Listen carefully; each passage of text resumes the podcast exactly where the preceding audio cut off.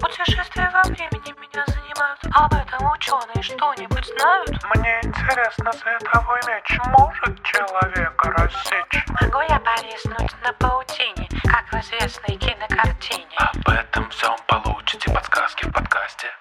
Это вам не сказки. Это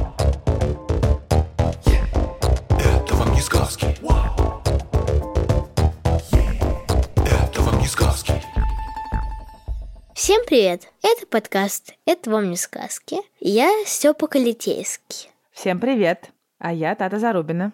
Степ, помнишь, про что мы сегодня собирались разговаривать? Да, мы сегодня второй раз за неделю собирались разговаривать про короля льва, но уже не про львов, а про гиен. В прошлом выпуске мы обсудили, что вот как бы есть король лев, у него есть сын и брат.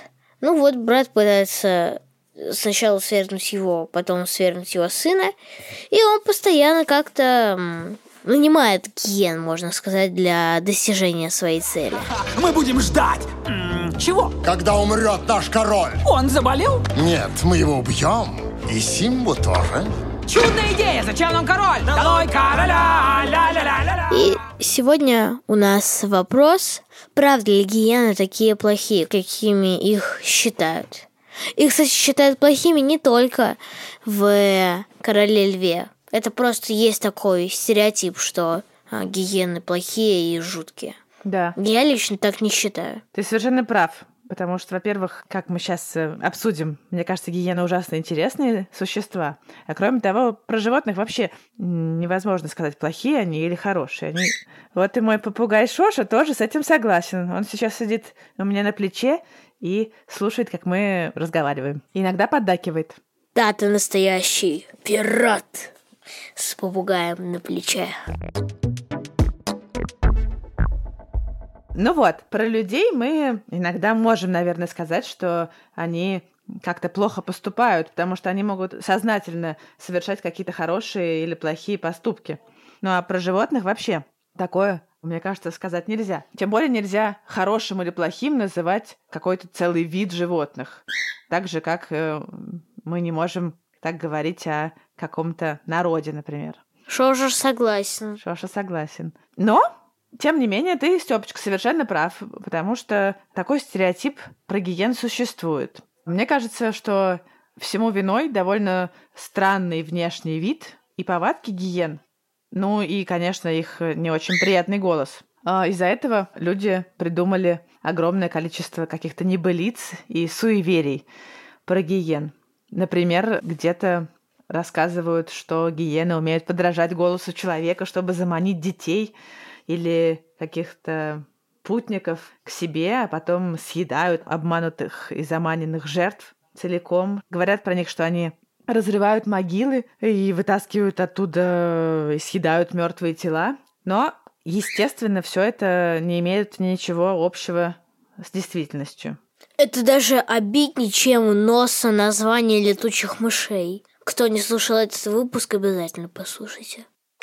Не сказки. Сейчас расскажу, какие еще бывают названия у рукокрылых, тебе понравится. Например, свиноносые, подковоносые, трезубценосые, мешкокрылые, они же футлярохвостые, щелемордые, подбородколистые, воронкоухие, ну и гладконосые. Божечки, бедные. Над ними, наверное, очень сильно издеваются из-за их носа названий.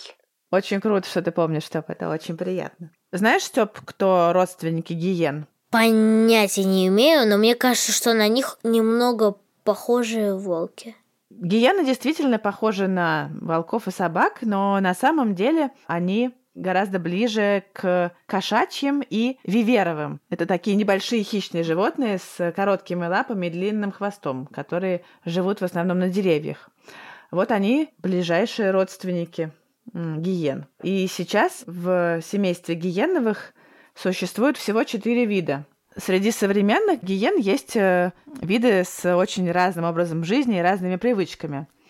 Например, земляной волк очень сильно отличается от остальных гиен.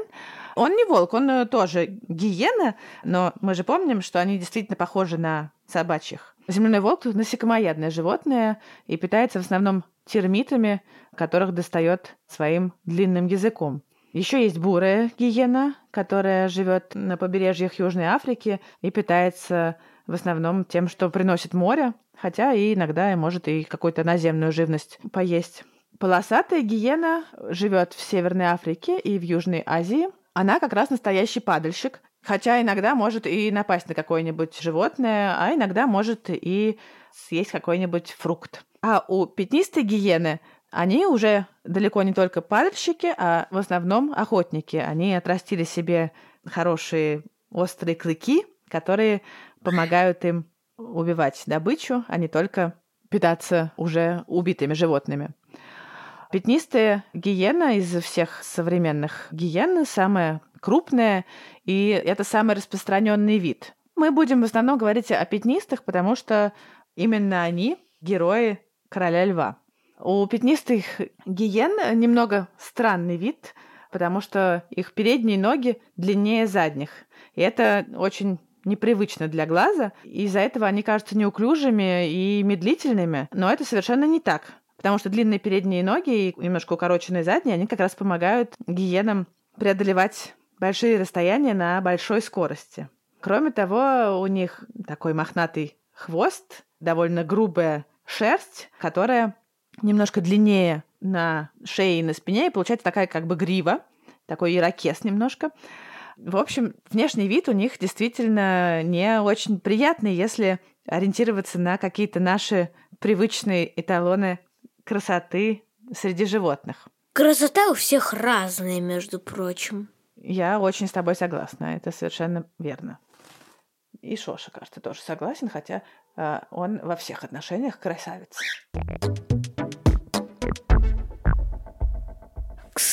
Кстати, Тат, вот гены э, постоянно смеются. Из-за чего? Они что, комедии постоянно смотрят? Это не смешно, Эд. Или что с ними происходит? Ты знаешь, они так разговаривают. Гиены живут семьями и постоянно общаются между собой. И у них довольно много разных звуков в обиходе. Они могут э, рычать, ворчать, стонать. И некоторые из их звуков действительно похожи на смех или даже хохот. Но это просто такой их способ общаться друг с другом и с миром. Кстати, Тат, еще я вспомнил, что у людей гиены ассоциируются со смертью, потому что гиены едят падаль. Но почему-то люди у них не ассоциируются со смертью, хотя мы тоже едим падаль. Пятнистые гиены э, действительно иногда питаются падалью, то есть э, тушами умерших животных. Они могли умереть от болезни или еще по какой-то другой причине. Но на самом деле это не совсем так, потому что пятнистые гиены чаще всего убивают свою добычу на охоте. Примерно десятую часть их рациона обычно занимает падаль. Между прочим, львы, о которых мы говорили в прошлый раз, тоже не брезгуют падалью, но никто их за это не обижает. Гиены, между прочим, прекрасные охотники. Они очень выносливые и значительно выносливее, чем те же самые львы. Они могут быстро бежать на довольно больших расстояниях, там могут бежать со скоростью 60 километров в течение 5 километров. И именно эта выносливость помогает им охотиться, потому что их метод охоты — это изматывание добычи. Если львы при охоте, их главное оружие — это внезапность, да, они постараются подкрасться к жертве и потом напасть, то гиены э, именно стараются утомить жертву, после чего нападают. Ну и, кроме того, гиены могут отнимать добычу у других хищников. Это такой немножко промежуточный вариант между питанием падалью и охотой. И если они пытаются отнять добычу леопарда или гепарда, то, как правило, те им уступают, потому что они одиночки и справиться с группой гиен э, они точно не смогут. Им проще все отдать и пойти снова на охоту. А, то есть, в принципе, у гиен очень сильное преимущество, то, что они охотятся стаей прям. Да, именно это их просто главное богатство. Это их э, самое большое преимущество, да, то, что они охотятся стаей.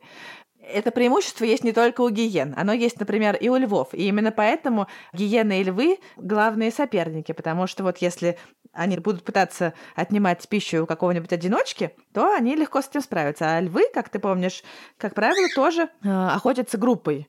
И с толпой львиц или, конечно, даже с, наверное, одним или двумя крупными самцами гиенам уже справиться гораздо труднее. И тогда, если они видят, что численное преимущество не на их стороне, они, скорее всего, гиены будут просто ждать в сторонке, пока львы э, доедят, и придут разбирать остатки, потому что гиены съедают все вместе с костями, а львы, как правило, не доедают до конца. То есть, как и в мультфильме, львы и гиены враги. Сир! Гиены! На землях Прайда! Сразу Симбу домой. Ну, папа, можно с тобой? Нет, сынок. Меня никуда не пускают. О, юный господин, однажды вы станете королем? Вот тогда и гоняете этих слюнявых, шелудивых браконьеров хоть от зари до зари. В общем, можно и так сказать. Они конкуренты. И те, и другие самые, наверное, грозные хищники в африканской саванне. У них больше, чем наполовину совпадает их диета. А, Они живут на одних и тех же территориях, и у них немножко похожий образ жизни. Они и те, и другие живут семьями, да, и это позволяет им охотиться на достаточно крупную добычу. Поэтому, да, они конкуренты, и из-за этого враждуют. И, конечно, как правило, все-таки львы в этой вражде победят. Гиены просто не пойдут, как правило, сражаться со львами и не будут пытаться отнимать у них добычу. Кстати, львы иногда, наоборот, тоже приходят отнимать добычу у гиен. Такое тоже бывает. Они умеют распознавать, как э, разговаривают кормящиеся гиены, и когда слышат эти сигналы, они приходят, чтобы отнять еду у гиены. Гиены, как правило, уступают, просто приходят потом доедать.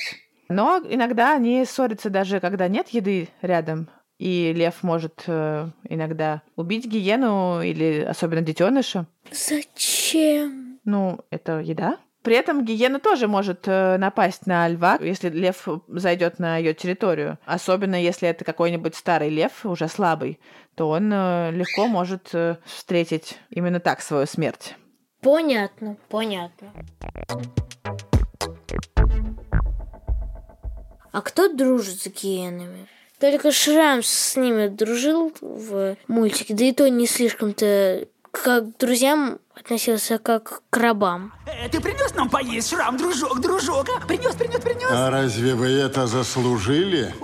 Вы не смогли разделаться с львятами, хоть я их вам поднес почти на тарелке. Вот дружит кто-нибудь с гиенками или нет? Вообще говорить про дружбу у животных это не очень правильно, потому что дружба это такое человеческое понятие, которое у животных, в общем, про животных так не говорят. Хорошо, тогда я скажу не про дружбу, а про сотрудничество. О, как!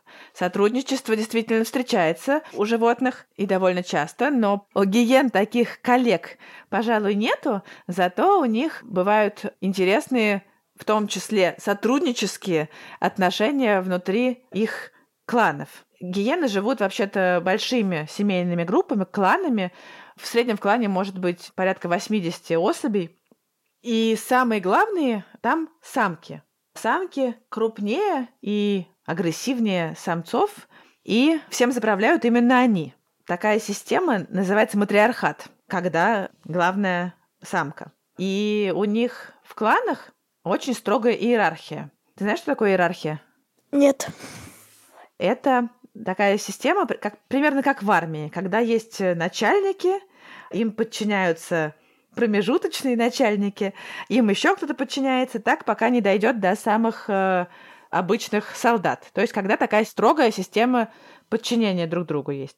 Гиены настоящие амазонки. Знаешь, что такие амазонки? Женщина-воительница. Ну да, такие греческие женщины-воительницы, в которых как раз не было мужчин, а в их обществе были только женщины. Но у гиен самцы есть, но они всегда занимают самые низшие положения в их клане. Кроме того, самки гиен э, даже внешне похожи на самцов. Э, из-за этого раньше думали, что гиены на самом деле двуполые существа, что каждая гиена, она одновременно и самец, и самка. Или по другой версии считалось, что они умеют менять пол по необходимости. Все потому, что у самок гиен наружные половые органы очень похожи на пенисы самцов. Они тоже образуют трубки. То есть получается, что как бы смотришь на самку гиены, а окажется, что это на самом деле самец. И больше ни у кого из млекопитающих такого нету. Это такое их уникальное свойство. Если вспомнить, как устроена жизнь у львов, у которых тоже очень много самок, то у них очень мирные и дружественные отношения. А у гиен э, все наоборот. Члены клана между собой конкурируют довольно агрессивно друг по отношению к другу, и, возможно, даже убийство. Когда у самки рождается дочь, она, когда подрастает, занимает э, место сразу за матерью. А если вырастает самец, он, э, как правило, вообще уходит из э, клана в какой-нибудь другой клан. Сообщество пятнистых гиен вообще-то устроено очень сложно. Иногда там внутри клана могут образовываться коалиции, такие небольшие группы, в которых как раз отношения немножко напоминают дружеские или сотруднические. Члены этих мини-коалиций всегда поддерживают друг друга. Присоединиться к этой группе, к этой коалиции могут только такие друзья друзей, как бы. Пятнистые гены вообще довольно хитрые существа. У них есть разные уловки. Они умеют отвлекать внимание и обманывать, когда им это нужно. Например, они могут подать сигнал тревоги, когда кормятся, даже если рядом нет врагов. Но этот сигнал тревоги отпугнет других гиен от их добычи. То есть не придется делиться. Гиены очень умные, и некоторые задачки умеют решать не хуже шимпанзе. Что за задачки? Ну, это такие задачки, которые предлагают э, животным ученые, изучающие как раз их э, интеллект. Например, я читала про исследования, когда разным гиенам предлагали дергать за веревочку, чтобы открылась кормушка, и оттуда вывалилась еда. И веревки свисали с потолка, и их было, скажем, четыре штуки, но нужно было дернуть одновременно за две веревки, чтобы открылся какой-то определенный люк. То есть двум гиенам одновременно нужно было дернуть за веревку, для этого нужно было догадаться, как это все работает. И вот э, гиены с такой задачей справлялись быстрее, чем шимпанзе. Кроме того, гиены лучше, чем шимпанзе, передавали знания. Вот, например, гиена какая-то разобралась с устройством этой кормушки. И к ней в пару пришла новая, еще неопытная. И первая гиена очень быстро э, обучала этому свою напарницу. Видимо, это как раз проявление той самой кооперации или сотрудничества. Так, какие я могу сделать выводы? Гиены крутые, живут в стае, помогают друг другу иногда. Иногда. Едят не только падаль, но иногда и свежатинку. А люди все равно думают на них плохо. Да, такая несправедливость. Мы с тобой не будем так больше думать. И с Шошей. Договорились. Будем заканчивать? Давай.